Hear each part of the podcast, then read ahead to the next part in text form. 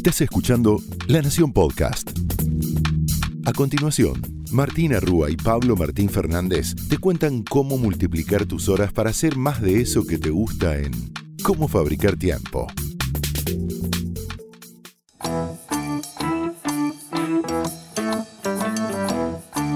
Bienvenidos a Cómo Fabricar Tiempo, donde te prometemos que si invertís estos 20 minutos vas a multiplicar tus horas para hacer más de eso que te gusta.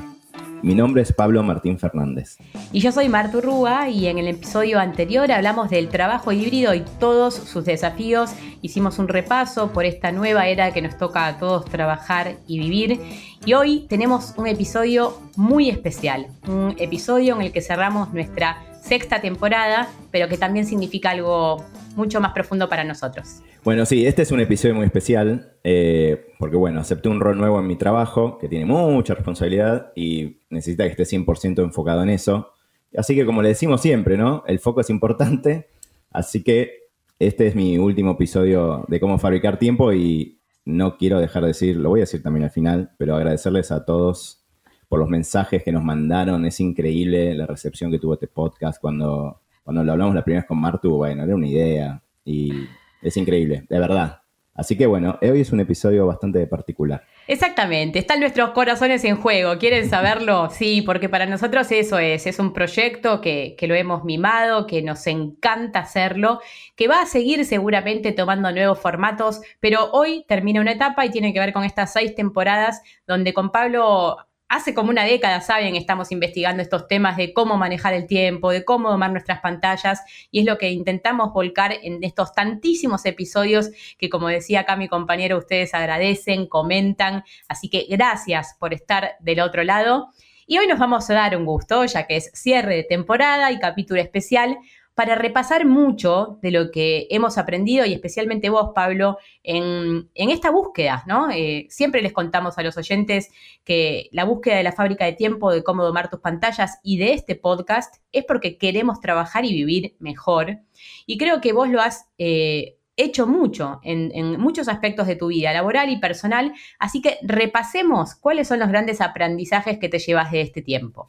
Sí, permítanos el, capítulo levemente autorreferencial, pero en realidad es como, como escribimos en el libro, en, la fábrica de tiempo, que fue un poco el comienzo de todo esto, eh, nosotros somos un laboratorio de experimento, ¿no? O sea, yo era un desastre, yo siempre lo digo, eh, llegaba tarde a todos lados, me dormía re poco, no cumplía deadlines, y justamente este laboratorio es lo que me permitió ahora, no es que, no es que sea perfecto ni mucho menos, pero vivir un poco más tranquilo. Entonces, en ese viaje que muchos de ustedes nos acompañaron o escuchándonos o en los libros, eh, es, cierto que aprendí. Y es cierto que me parecía que estaba bueno compartir en este último eh, episodio de esta temporada esos aprendizajes. Así que vamos a empezar. Hicimos un decálogo, eh, pero seguramente iremos también pimponeando algunas otras cosas. Algo que lo puse arriba de todo es dormir bien. Así empieza. Dormir bien y cuidar mis fines de semana. ¿A qué me refiero? Dormir bien. Eh, yo y muchos periodistas, si quieren, dormimos bastante raro, ¿no? Porque muchas veces te quedas trabajando hasta tarde. Eh, la lógica de las redacciones de hace mucho tiempo era, sobre todo las de diario, era, bueno, el diario cierra y cierra cerca de la medianoche. Entonces había una inercia de que los días se prolongaban. Más allá de que yo trabajo en digital hace un montón y no trabajo en, en papel, tenía esa lógica y había algo como de la cultura que llevaba eso. Y bueno, de a poco lo, pudimos ir mejorando. También tiene que ver, obviamente, con, la universidad y los exámenes. Y bueno, y pasamos de, pasé de cuatro horas de sueño a poder dormir siete. Y eso fue de a poquito, como siempre explicamos acá. Y esto me parece que, si bien no es algo de una técnica de pomodoro o algo así, sí es, es un impacto súper fuerte en, tu, en el día a día. Y después lo otro, que es esto de cuidar los fines de semana. Cuando digo cuidar los fines de semana es que en general es algo que pasa algo muy grave estoy disponible siempre, pero eh, trato de protegerlos y de, no trabajar. Es, en la semana trabajo un montón, pero eso me permite como tener un, acordeón de tiempo en el cual eh, hago otras cosas. Y, creo que, hay algo virtuoso que mejora lo que hago el fin de semana y mejora lo que hago en la semana. Dormir bien, Pabli, me parece que sigue siendo subestimado. No nos terminan, no terminamos de creer lo que te modifica la vida esto. Hacer una exploración en dormir bien te cambia la vida. Acá se los está contando Pablo, pero hay mucha evidencia científica que hemos compartido todos estos episodios. Y ni hablar del tiempo afuera, el tiempo fines de semana eh, que, realmente eh, vos lo honrás y que cuando hay que trabajar se trabaja, pero que sean las excepciones. Por supuesto, si ustedes dicen, bueno, pero yo tengo el negocio, bueno, entonces será algún día de semana el que vas a cuidar. El tema es cómo cuido el tiempo fuera y el tiempo de trabajo es un gran equilibrio. Por otra parte, eh, otra de las cosas que, que has aprendido en este tiempo tiene que ver con tomarte vacaciones tomarme vacaciones. Es muy común que uno tenga vacaciones, al menos pasa en las empresas. Y sobre todo los que tenemos la suerte de trabajar de lo que nos gusta, eh, bueno, me las tomo más adelante. Me las tomo más adelante. Y conozco mucha gente que tiene más de un mes de vacaciones acumuladas. Bueno, incluso en pandemia eh, nos fue muy importante eh, descansar un poco. Aunque nos quedemos en casa, por eso digo, no, no es que tenés que hacer el viaje a Indonesia. No, a veces es quedarnos en casa y poder frenar. Y también encontrar el tiempo para estar con amigos y familia. Eh, cuando digo encontrar el tiempo es, a veces por la inercia del trabajo no lo, no lo, haces, o sea, no se hace solo. Hay que dedicarle tiempo a, che, me quiero juntar dos veces por semana con amigos y familia. Es una meta y lograrlo. Eh, a veces lo puedes hacer inconscientemente, pero otras veces necesitas cierto, eh, cierta cabeza. Y eso es algo que también me, me, hizo muy bien y con Martu siempre hablamos, ¿no? Sí, esta semana justo estuve eh, recompartiendo un estudio del Harvard Business Review que tenía que ver con esto que decís.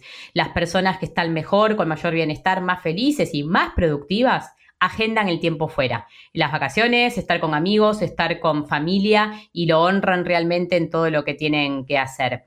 Otro de, de, los grandes temas que has explorado este tiempo tiene que ver con cómo usar a la tecnología a tu favor o no.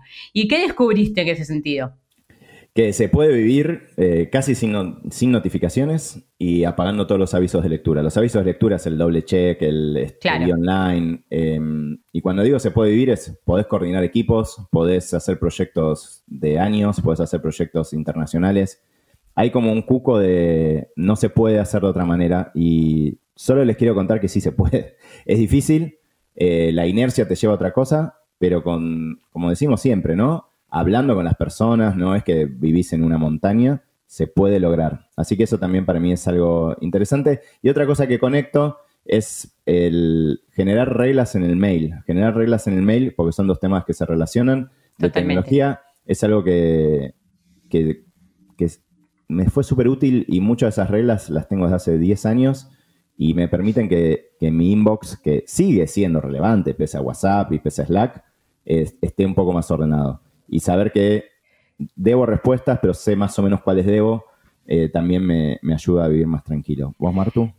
Sí, no, bueno, eh, notificaciones, aprendí muchísimo de vos, eh, de cómo utilizarlas de verdad. Ya sabés que es así y de esos apagados de cosas que no necesitamos, esos avisos de lectura, de quién te miró, quién no te miró, realmente me parece en el pasado, hace años que ya no utilizo ese tipo de notificaciones, no las necesitamos. Eh, confiemos en que si algo se tiene que hacer, se va a hacer. No hace falta que estés viendo que el teléfono te pida y te diga qué pasa segundo a segundo en la vida digital. No agrega nada, te quita tiempo, así que también muchísimo ahí. Por otra parte, este, esta gran cantidad de mensajes que tenemos requieren nuevas conversaciones, ¿no? Y, creo que vos, Pablo, con todos los públicos con los que trabajás, trabajo, vida, amigo, facultad, mil cosas, tuviste que armar también esta pirámide de comunicación que, te sirvió mucho. Sí, es esto que veníamos contando de, de, bueno, qué es lo urgente, ¿no? Transmitir qué es lo urgente, no, no darlo por sentado. Eh, y, como contamos, la idea es, bueno, ¿cuándo me vas a llamar? ¿Cuándo es un mail? ¿Cuándo es WhatsApp? Es algo que en general con la, con la gente que trabajo y los equipos que trabajo es súper bienvenido, pero es un camino de, de, dos manos, ¿no? Es bueno para mí, es bueno para ellos y ellas. Entonces, en ese sentido, lo súper recomiendo. Y otra cosa que también recomiendo es esto de tener un calendar, una agenda en la que puedas confiar, es algo que nosotros siempre machacamos, pero porque nos es súper útil. Eh, poder ver cómo va a ser la semana te reduce la incertidumbre y como todos los que trabajamos en sea en lo que sea, estás lidiando con incertidumbre todo el tiempo y más en pandemia, si podés reducir algo está muy bueno. Y lo otro es este tema de la mamushka de prioridades, ¿no? Que, hemos hablado ya en otro capítulo, que es, bueno, hay días que sentís que, estás apagando incendios todo el tiempo, pero si lográs conectar eso con, con, esa lista de pendientes más grande del año, por ejemplo, bueno, estoy haciendo esto hoy,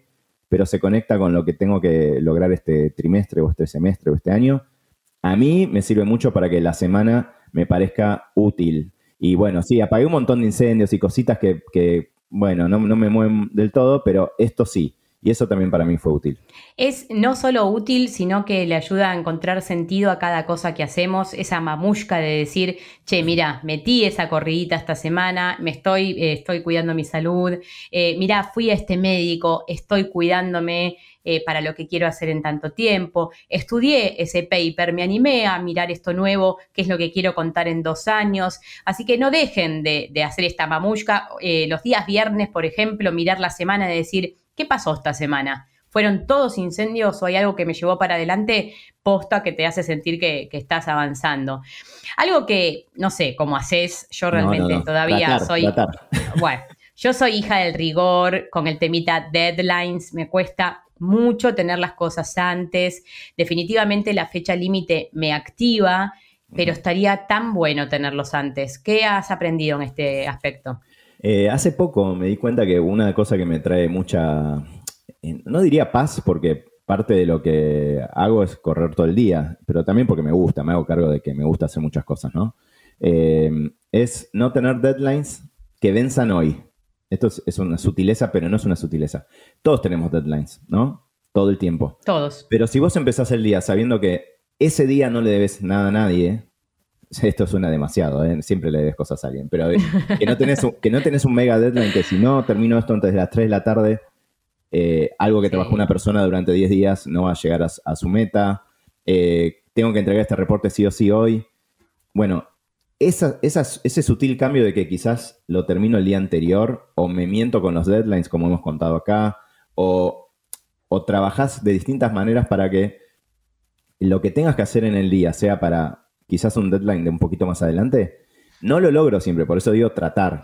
Pero los días que lo logro, si a veces lo logro, no sé, tres veces a la semana, es mucho les juro que cambia muchísimo el día, el día. Eh, así que eso, otra vez, como siempre decimos, nada es blanco y negro. Eh, no es que si no lo haces los cinco días sos un fracaso, pero es algo que de hecho nunca, nunca lo había como pensado y me di cuenta que los días que lo logro, che, ¿por qué no estoy tan estresado? Bueno, porque tengo que resolver mil bolonquis, pero no son cosas que tienen deadlines. Eh, no es que además me están esperando con esto, no, es algo que si lo resuelvo, buenísimo, algo se destraba. Esa sutileza es súper importante para, mi día a día y a veces lo logro. y pensaba cuando te escuchaba que me, esto me pasa cuando no hago una agenda abarrotada e imposible, ¿no? Esto también fue un aprendizaje de las últimas semanas de decir, cuánto más disfruto los días cuando tienen un poco de aire. ¿Por qué no lo terminamos de creer eso también, no? Y le metemos al día nueve cosas. No entran, no entran, entran cuatro con cincuenta. Entonces, cuando le meto cuatro y tengo tiempo para respirar en el medio, es tanta la diferencia, pero tanta de cómo uno vive, así que también es otra búsqueda para, para los deadlines y cómo armar la agenda. Total, y, tres cositas más.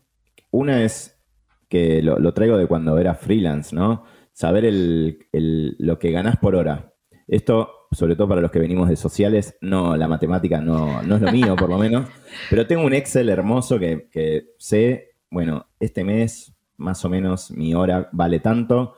Y eso me permite, se conecta con lo siguiente, ¿no?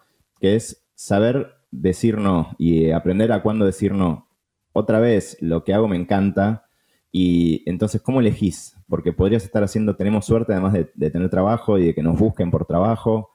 ¿Cómo decís que no? Es súper complejo. Bueno, y una de las cosas que te ayuda, al menos en lo cuantitativo, es decir, bueno, no, no, no me rinde, eh, eh, no, no, me sirve económicamente. Si lo decido hacer por lo, porque me gusta el proyecto, está buenísimo, pero ser consciente de que lo haces por eso es algo que, a mí me sirvió mucho y también más ahora en, este momento de, no sé si decir post pandemia, pero en el cual vuelven los viajes, vuelven las reuniones presenciales. Bueno, también poder incluir, como siempre decimos, el commuting, ¿no? El ir y venir. Si tengo una reunión de una hora en el centro, en realidad son tres horas. Eh, ¿cuánto, ¿cuánto vale eso? Bueno, y muchas veces va a valer, y muchas veces no va a valer en lo, en lo cuantitativo, pero sí en lo cualitativo. Pero a mí me es muy útil saberlo y poder tomar decisiones en base a eso. Y decir no amablemente, amablemente. Eh, es algo que también aprendí que cuesta, cuesta mucho, porque otra vez son proyectos muy copados, pero eh, ayuda también un poco a la sanidad mental. Sí, creo que las dos cosas que compartís están, están íntimamente ligadas. ¿Qué decimos que sí? ¿Qué decimos que no? Eh, cuánto voy a ganar por esto, cuánto no, y ya no solo en dinero, ¿no? Cuánto voy a ganar, por ejemplo, en felicidad de trabajar con tal persona, de hacer tal proyecto, de que me hayan convocado o de sentirme incluida en algo que me interesa o no. Yo creo que es una de las danzas más difíciles que las personas independientes tenemos, en las cuales decía qué me subo, a qué no y si me bajo, ¿cómo me bajo? ¿Cómo me bajo para poder seguir armando comunidad, para poder... Eh, siempre con Pablo les contábamos que el decir no amablemente muchas veces tiene que ver con encontrar una solución alternativa, proponer colegas, es muy bueno proponer colegas, seamos generosos, ¿no? Hay mucha gente que puede hacer nuestro trabajo distinto, eh, pero tenerlos en el radar, proponerlos es algo que también a nosotros nos ha armado comunidad a lo largo de todo este tiempo. Y finalmente, y creo que también es base de cómo hemos trabajado todo este tiempo nosotros, y es algo que es una búsqueda que, siempre tenemos con Pablo en nuestros proyectos, que es hacer cosas con buena gente, no solo facilita todo, sino que le da sentido a todo, le da sentido al esfuerzo. Eh, no siempre sale, pero qué buena esta búsqueda, ¿no?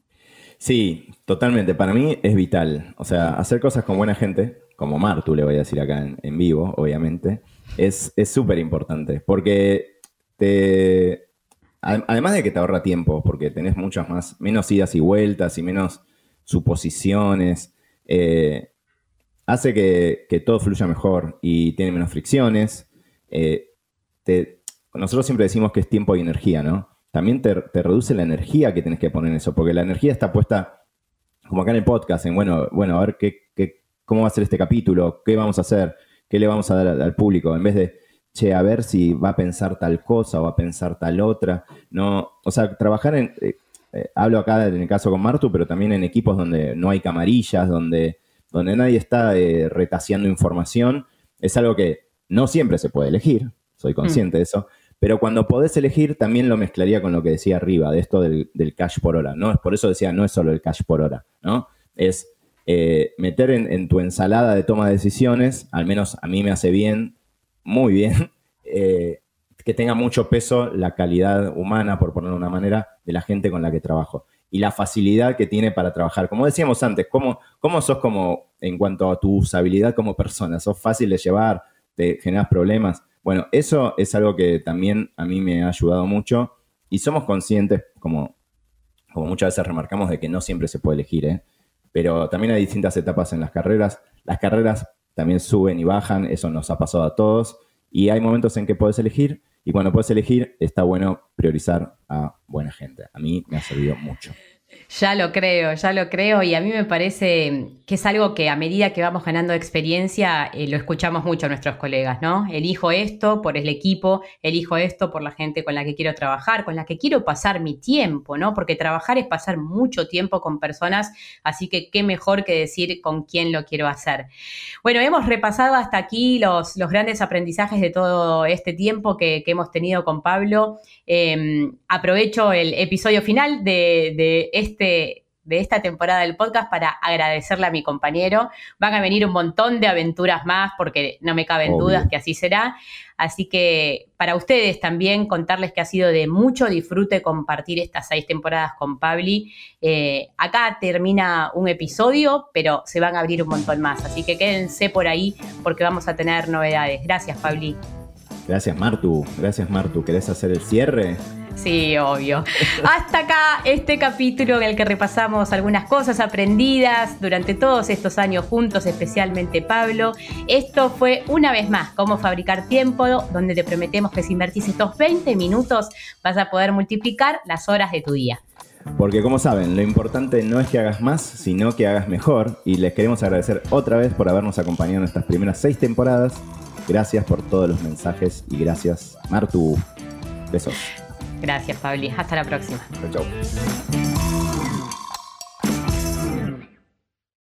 Esto fue Cómo Fabricar Tiempo, un podcast exclusivo de La Nación.